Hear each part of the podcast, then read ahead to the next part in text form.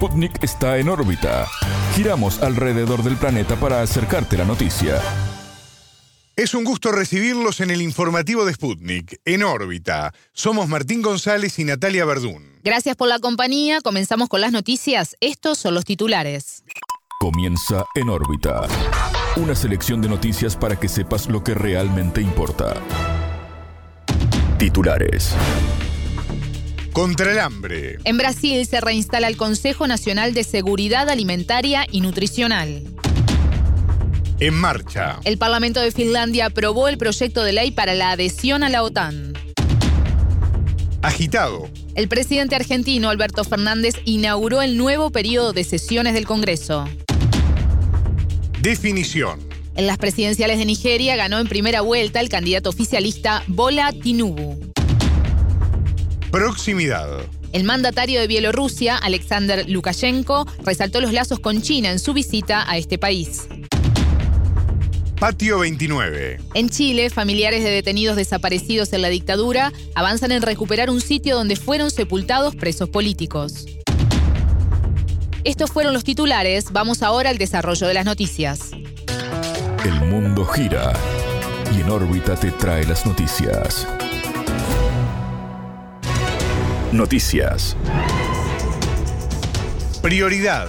En Brasil se reinstala el Consejo Nacional de Seguridad Alimentaria y Nutricional, CONSEA, tras la firma del decreto por parte del presidente Luis Ignacio Lula da Silva. Este órgano gubernamental de lucha contra el hambre había sido desactivado hace cuatro años durante el mandato de Jair Bolsonaro. Se trata de un mecanismo de carácter consultivo con representantes de la sociedad y del gobierno que asesoran la creación de políticas públicas sobre la crisis alimentaria. Combatir el hambre es una misión de vida para mí y hoy damos un paso más para restablecer el derecho a la alimentación de nuestro pueblo. Esto lo dijo Lula vía Twitter. Y agregó, el CONSEA es esencial en la formulación de políticas públicas para la seguridad alimentaria y nutricional. Venceremos al hambre de nuevo. En órbita conversó con José Celso Cardoso, economista, cientista político y funcionario del Instituto de Pesquisa Económica Aplicada, IPEA. El entrevistado destacó el valor simbólico del anuncio de Lula, quien busca colocar en el centro del debate público nacional el combate a la pobreza. Esse foi um ato não só simbólico do Lula, né? porque quando ele assumiu a presidência em 2003, ele criou o Conselho de Segurança Alimentar naquela ocasião, que foi parte do, do programa que na época se chamava é, Fome Zero, que era um programa mais amplo do que o Bolsa Família apenas, de transferência de renda para as pessoas pobres. Era um programa que incluía também uma perspectiva de sustentabilidade alimentar, segurança alimentar. Né? E isso acabou é, sendo realizado no primeiro governo Lula, primeiro e segundo governo Lula, mas não com a dimensão que se esperava que, que tivesse naquele momento, lá em 2003. Então, o relançamento agora do Conselho é parte dessa mesma estratégia de recolocar na ordem do dia, no debate público brasileiro e mundial, o tema do combate à pobreza. E parte importante do combate à pobreza é, tem a ver com a segurança alimentar, não apenas com a transferência direta de renda mediante é, as bolsas monetárias, né, o Bolsa Família e, outros, e outras estratégias desse tipo. Né? Parte importante tem a ver com é, a segurança alimentar, que depende de uma articulação de políticas públicas é, de resgate aos programas de produção de alimentos, de acionamento dos mercados domésticos de, de, de fornecimento de cestas básicas, é, de sustentabilidade alimentar nas pequenas comunidades.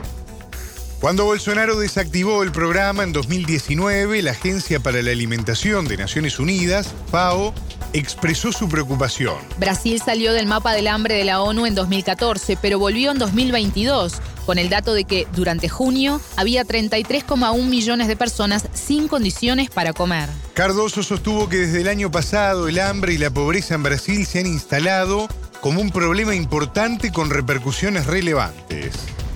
Veja, nós voltamos há vários anos atrás, né?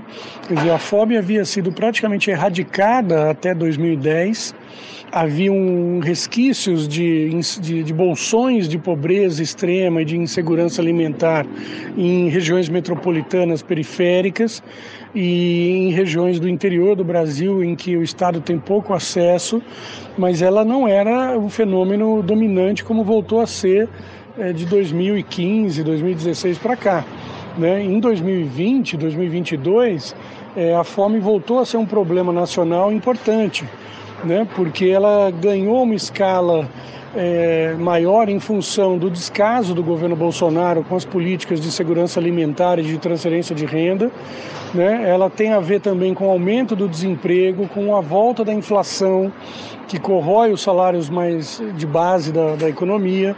Né? Então isso voltou a ser uma preocupação não só para as populações de renda mais baixa, mas inclusive para uma parte importante da classe média baixa e classe média, né, que começou a ter que fazer escolhas é, difíceis, do tipo é, tirar as, as, crianças da escola particular e colocar na escola pública, né, é, substituir os planos de saúde particulares é, por renda líquida para continuar mantendo os padrões alimentares tradicionais das famílias.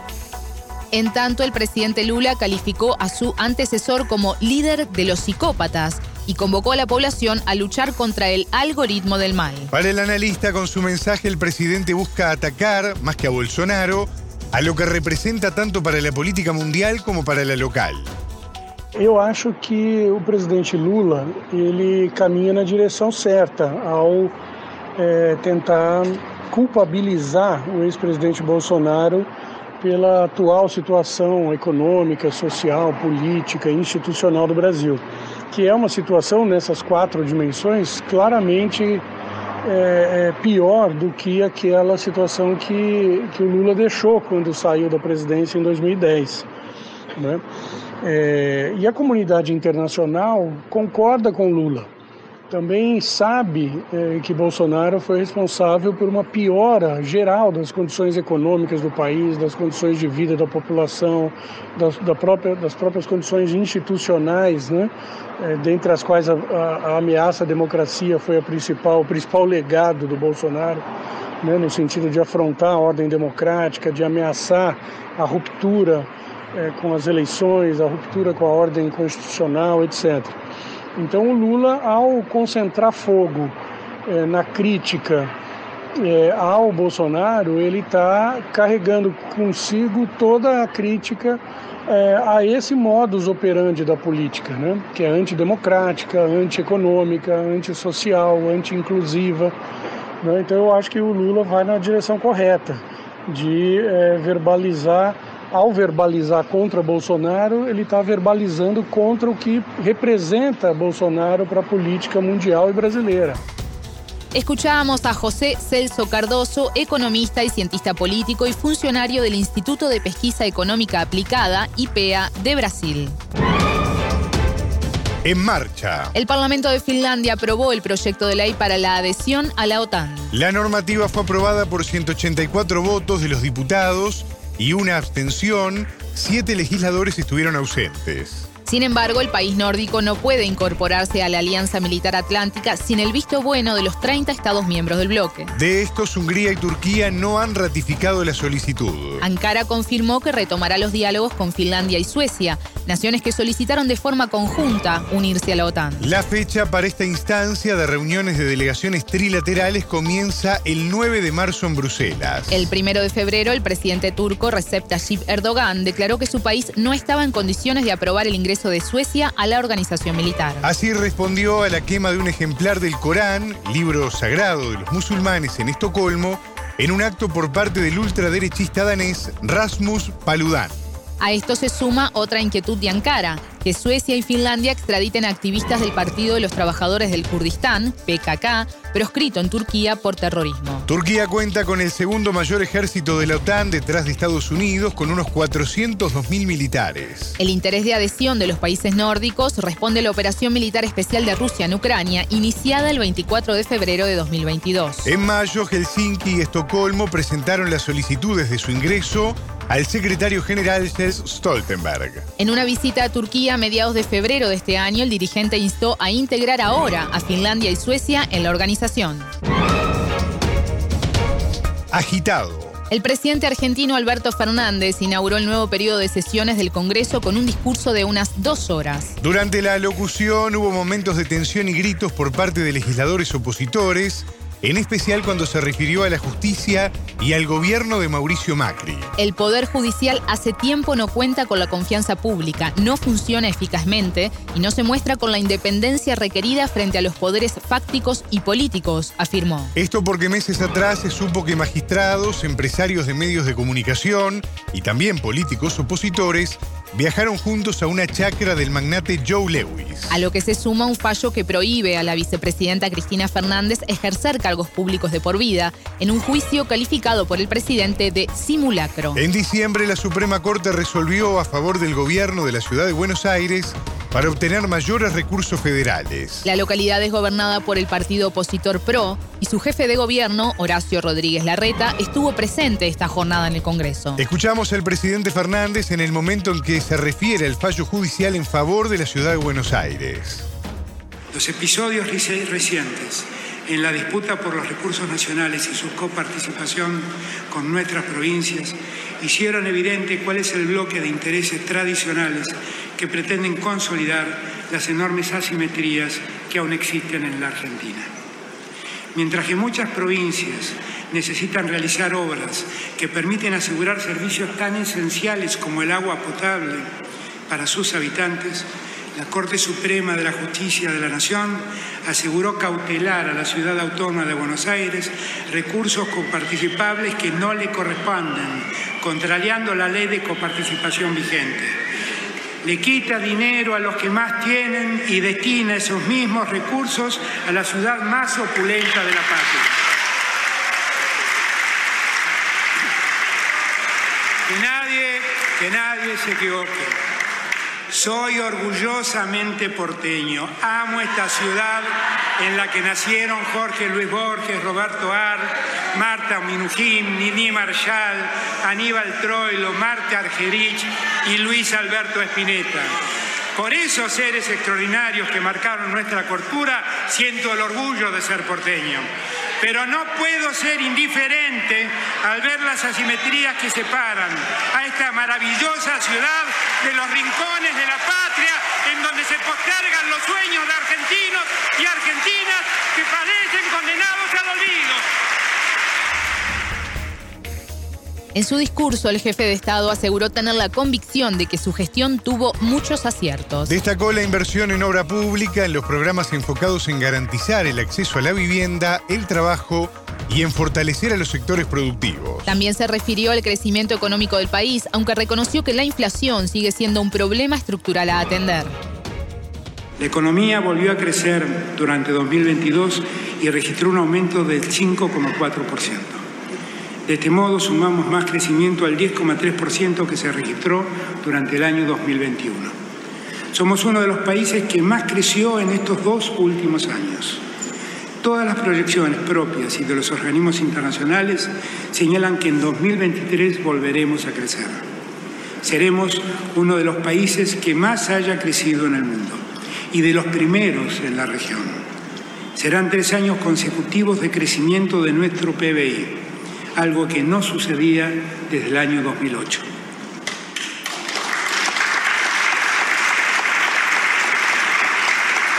No hay solución a nada si la economía no crece.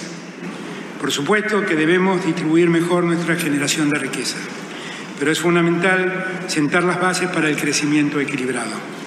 Si no crecemos, no hay nada para distribuir. Si crecemos sin políticas activas de distribución, la riqueza se concentra en pocas manos y en ese clivaje es donde tiene que asentarse un Estado inteligente y eficiente. Si crecimos y generamos más empleo, más inversión y más consumo, fue porque adoptamos desde el Estado políticas activas. Desde la preservación de empresas y de empleo durante la pandemia hasta las actuales políticas que estimulan la producción y las exportaciones, las que promocionan líneas de crédito y las que buscan acuerdos entre las partes en todos los sectores productivos. Este año Argentina cumple 40 años de democracia, el periodo más extenso en su historia sin interrupciones.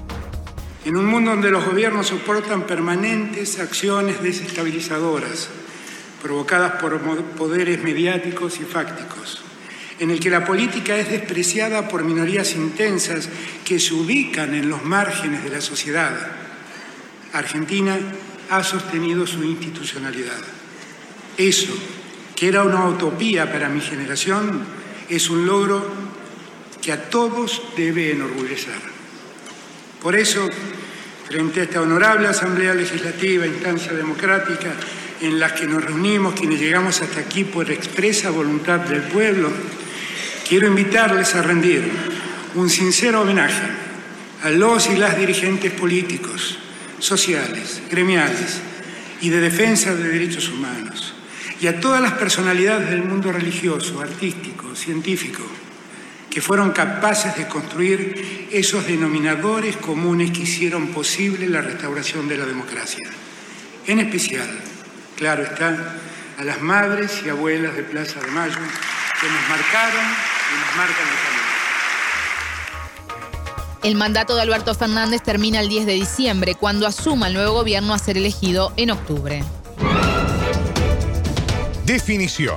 En las elecciones presidenciales de Nigeria ganó en primera vuelta el candidato oficialista Bola Tinubu. De esta forma, el Partido Congreso de Todos los Progresistas mantiene el poder con el triunfo del sucesor de Muhammadu Buhari. En su discurso, tras el anuncio de la victoria, Tinubu pidió por la reconciliación con las fuerzas políticas opositoras. Previamente, esos partidos rivales instaron a repetir los comicios luego de denunciar supuestas irregularidades en el conteo de votos. El llamado fue por parte del Partido Democrático de los Pueblos, PDP, el Partido Laborista y el Congreso Democrático Africano. El Congreso de todos los progresistas pidió a la oposición aceptar la derrota y no causar problemas. Los partidos tienen tres semanas para recurrir los resultados electorales. Los comicios solo se pueden invalidar si se prueba que el organismo electoral nacional no cumplió la ley y actuó para modificar el resultado. Tinubu logró 37% de los votos, cerca de 8,8 millones, mientras que su principal rival, Atibu Abubakar, del PDP, obtuvo el 29% de los sufragios con cerca de 7 millones. Estas fueron las elecciones más reñidas en el país africano desde su regreso de la democracia en 1999. La instancia ha despertado interés en el continente al ser el país más poblado con más de 213 millones de personas. De las 93 millones de personas autorizadas para votar, unas 37 tienen entre 18 y 40 años de edad. La mayor economía de África además se destaca por ser el séptimo productor de petróleo a nivel mundial. Continuó, el Congreso de todos los progresistas deberá abordar asuntos de interés nacional que aún no se han solucionado bajo los dos mandatos de Buhari. Entre estos se destacan el combate a grupos afines al terrorismo islámico y controlar el desempleo, la pobreza y la suba de la inflación. Proximidad. El presidente de Bielorrusia, Alexander Lukashenko, sostuvo que su visita a China abre nuevos horizontes para la cooperación bilateral. El mandatario fue recibido por su homólogo Xi Jinping. Hoy tenemos una buena oportunidad para elaborar un plan sobre las relaciones bilaterales y aprobar una declaración conjunta, indicó el líder de la potencia asiática. En septiembre ambos mandatarios se reunieron en el marco de la cumbre de la Organización de Cooperación de Shanghái.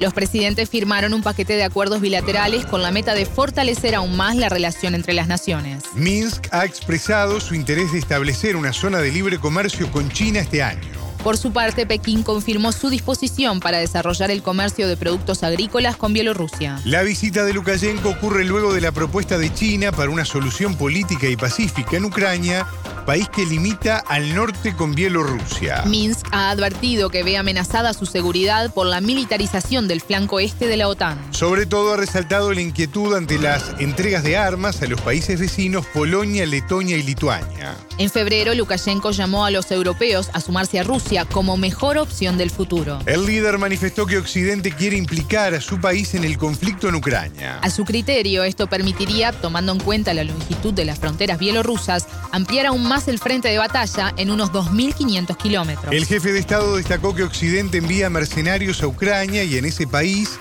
ya hay más de 20.000 extranjeros combatiendo a favor de Kiev. Además aseguró que para finales de 2022 el comercio con Rusia alcanzó una envergadura sin precedentes de unos 50.000 millones de dólares. Memoria. En Chile, familiares de detenidos desaparecidos en la última dictadura de Augusto Pinochet, de 1973 a 1990, avanzan en una iniciativa para recuperar el Patio 29. Así se conoce a la parcela del Cementerio General de Santiago de Chile, usada por el régimen militar para sepultar clandestinamente a ejecutados políticos. El predio fue declarado monumento histórico en el año 2006, aunque no cuenta con respaldo del Estado para su mantenimiento.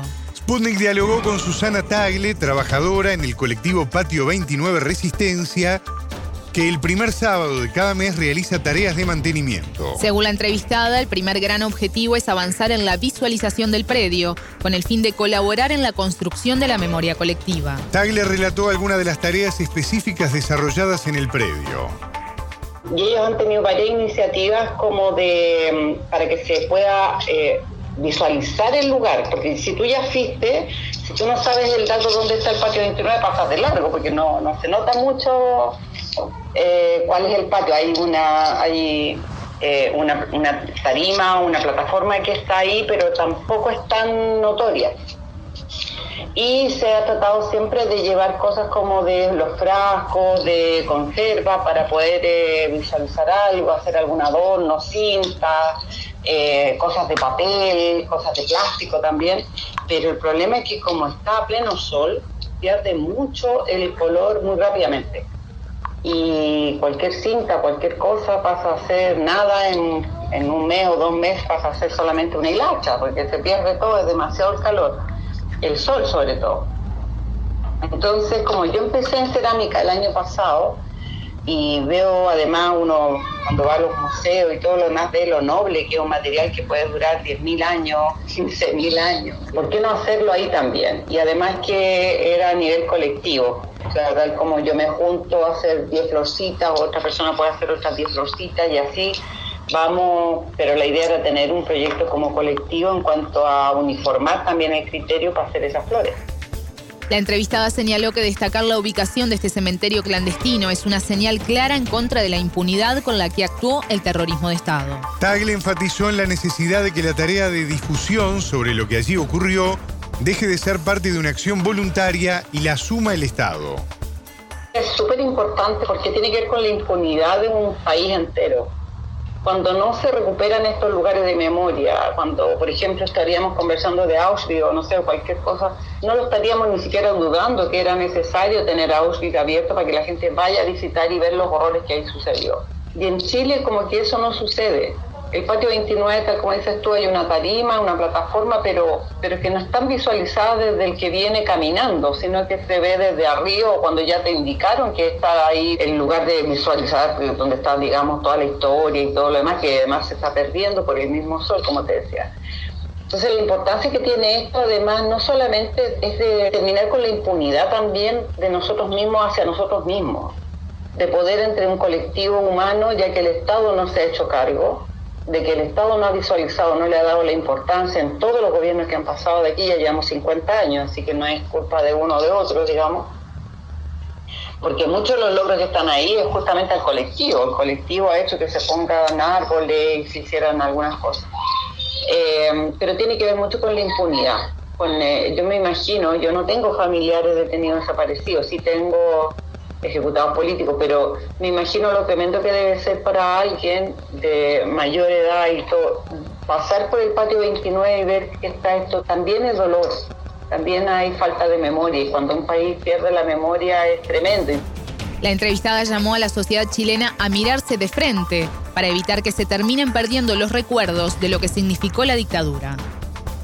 Evadimos cosas, nos hacemos los lesos, y al hacernos los lesos, mirar por otro lado, al disminuir o tratar de no ponerle toda la densidad, no, no, no, nos miramos de frente de repente. Decimos las cosas con bastante sutileza y, bien cuidado. Pero eso hace que se pierda la memoria. Me pasó con mi hijo, por ejemplo. Mi hijo tiene 29 años, un cabrón que está informado, que está de todo, y me decía, pero ¿para qué vaya a hacer un trabajo acá en el patio 29 si no viene nadie para acá?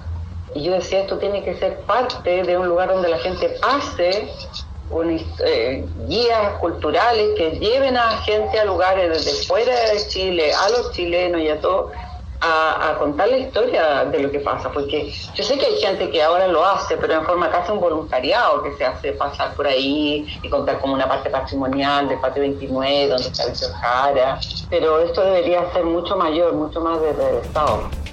Escuchábamos a Susana Tagle, trabajadora en el colectivo Patio 29 Resistencia. Con Lupa, una mirada a la vida social y política de la región.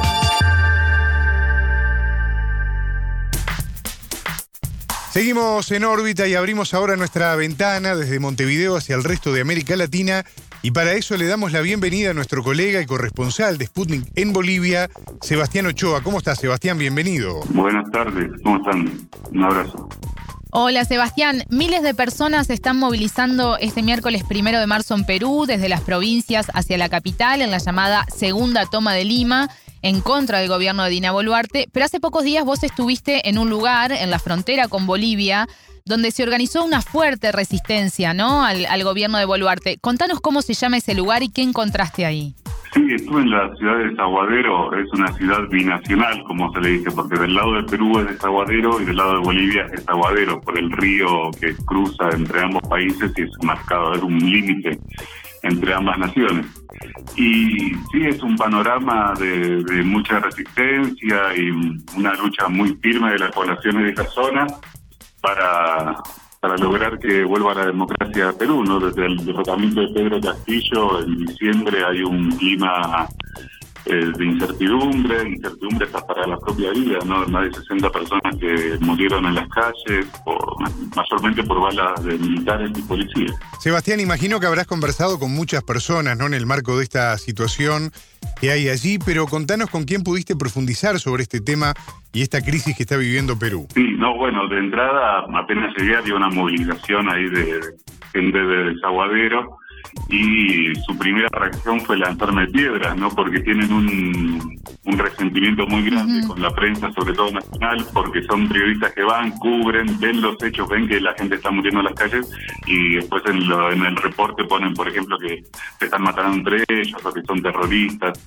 Por eso la población hacia la prensa tiene un rechazo muy grande, producto de la experiencia, pero bueno, cuando le conté que somos de Sputnik, prensa internacional, hubo un trato totalmente distinto y que como que la gente insistía para hablar, no pedía hablar con nosotros por ser prensa internacional porque consideran que vamos a poder difundir realmente lo que están pensando, lo que están pasando sin tergiversarlo. Claro. ¿Y, con quién pudiste hablar entonces? ¿Con qué persona, eh, digamos, profundizaste más en esto? Y había un poblador eh, aguadero, se llama Jorge Chaparro Benítez, que él, es uno de los que dijo, ah, Sputnik, vengan, quiero hablar con ustedes. nos, estuvo hablando un rato y bueno, dándonos su mirada, su posicionamiento sobre lo que está allí pasando. Cuando deseen podemos escuchar su testimonio. Perfecto. El problema de fondo que vivimos ahorita es porque Estados Unidos está ingiriendo en nuestro país. Ellos están contaminando nuestras aguas a través de las concesiones mineras. El fondo del problema es ahorita nuestro litio, el oro, nuestros minerales, nuestras empresas gasíferas, empresas mineras, petroleras que se están adueñándose Estados Unidos. Los peruanos no tenemos nada, todo está en poder ahorita de Estados Unidos. Eh, las fuerzas militares, las fuerzas armadas peruanas están en manos de Estados Unidos. Nosotros pedimos ¿no? que Estados Unidos se retire de la embajada en Lima, en la embajada norteamericana, porque a vista de voz de todos, la, señora embajadora de Estados Unidos, Lisa, Lisa Press, dio 8 millones de dólares para reprimir al pueblo peruano. Desde esa fecha, el 4 de enero, pasando dos días, ya fuimos acorralados por el Estado. Ahorita nosotros vivimos pues eh, reprimidos que no hay justicia por los peruanos. Aquí, aquí a los peruanos se mata y se dice que es terrorista y no pasó nada. Hasta ahorita no tenemos ni un policía asesino detenido ni denunciado. La fiscalía es parte de la corrupción. Ya se van a cumplir dos meses, ¿no? El 7 de, de, marzo se van a cumplir dos meses de la destitución del presidente Pedro Castillo y el comienzo de las movilizaciones, ¿no? Tras la asunción del gobierno de Dina Boluarte. ¿Qué te dijo Chaparro al respecto? ¿Hay cansancio de la gente? ¿Se van a continuar movilizando? Sí, lo que nota mucha gente de la población, sobre todo del, sur, es que el gobierno está jugando a extender indefinidamente el conflicto como una manera de que la gente se canse, definitivamente vuelva a sus casas y acepte un gobierno que consideran que no lo representa, ¿no? Pero bueno, lo que decían ahí, eh, como lo mismo que decía Chaparro, mucha otra gente con la cual también conversé mencionaba que no de ninguna manera van a claudicar y de hecho están con nuevos bríos, con nuevas fuerzas, organizando una segunda gran manifestación en Lima. Eso es lo que ella piensa, cansarnos al pueblo, pero nosotros más que todo ahora los aymaras, los indígenas nos estamos en pie de lucha, no vamos a permitir hasta lograr nuestro objetivo, porque los aymaras somos directamente afectados, no somos olvidados, somos marginados y una persona que vive en provincia, para los limeños no somos nada nosotros. nuestras aguas es contaminado, las enfermedades de nuestros niños. Nosotros no somos aquí reprimidos y abusados. La contaminación cada vez es más, más fuerte debido a las contratas mineras que tenemos en Perú. Sebastián Chaparro dice que la población indígena es marginada en Perú, que son reprimidos. Hasta el momento hay más de 60 personas muertas en el marco de lo que han sido estas movilizaciones y estas protestas. ¿La mayor parte eran indígenas? Eh, sí, sí, la mayor parte es de las poblaciones del sur de Perú, que son eminentemente aymaras y, y notan un gran abandono por parte del Estado, del gobierno. Más que abandono es como una agresión, porque cuando aparece con armas para reprimir, y yo que vivo en Bolivia, que es un estado plurinacional que está en construcción, se puede considerar, pero hay un gran respeto aquí hacia los pueblos indígenas. En Perú tuvimos el caso de un congresista semanas atrás que se refirió a la huipala, que es la bandera de los pueblos indígenas andinos, que es un símbolo muy importante para ellos, se refirió como si fuera un trapo, ¿no? Y al poco tiempo tuvo que pedir disculpas al gobierno de Bolivia, porque en Bolivia la huipala tiene estatus, eh, la bandera tricolor, rojo, amarillo y verde, y la huipala tienen la misma autoridad, son emblemas del país que están en igualdad de significancia, ¿no? Entonces, sí, sí se nota, y es algo que lo mismo nota la gente allá el pueblo aymara que están estando eh, relegados, no son oídos en sus reclamos. Bueno, a eso obedece la actual protesta que, claro, sí, desde el 7 de diciembre que fue eh, revocado, destituido Castillo ahora, tres meses estarían cumpliendo ya 90 días. Claro. Eh, y de ahí además lo que vos decías, ¿no? De esta marginación, de ahí también la importancia y el reclamo de una asamblea constituyente y una nueva constitución, ¿no? Sí, consideran que es esencial. La constitución actual fue aprobada durante el gobierno de Fujimori, que para la gran parte de la población lo consideran una dictadura, fue entre 1990 y 2000, y la constitución la hizo en 1993 a partir de lo que se considera un autogolpe, ¿no? Eh, cerró el Congreso, con los militares fue a las calles y redactó una constitución de corte neoliberal que aún está vigente y, y no da ningún beneficio para la población, por lo que nos contaban.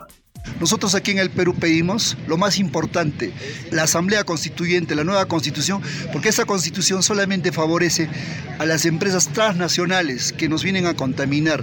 Para los peruanos no es nada, nosotros no podemos, no tenemos, tenemos riqueza por las puras, porque con esta constitución nos han quitado todo y queremos también la renuncia de este maldito Congreso, porque actualmente la mano derecha es la señora Keiko de este gobierno.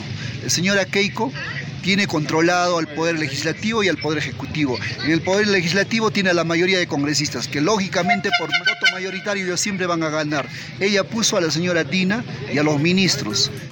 El desaguadero está en el límite con Bolivia y como paso fronterizo supongo que habrá mucho tránsito de mercadería, ¿no? Eh, ¿Pudiste conversar con alguna persona afectada por esta situación?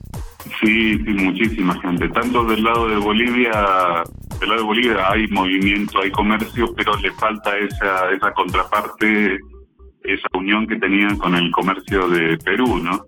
Entonces, el movimiento en los mercados del lado boliviano está por la mitad en comparación a lo que era algunos meses y del lado de Perú está prácticamente cerrado.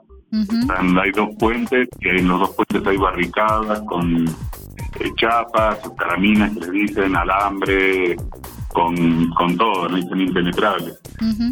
y, hay movimiento, pero bueno, es a, pequeña escala, no lo que cientos de personas van circulando de un lado al otro de la frontera cargando algunos bultitos y eso es lo que se puede traer.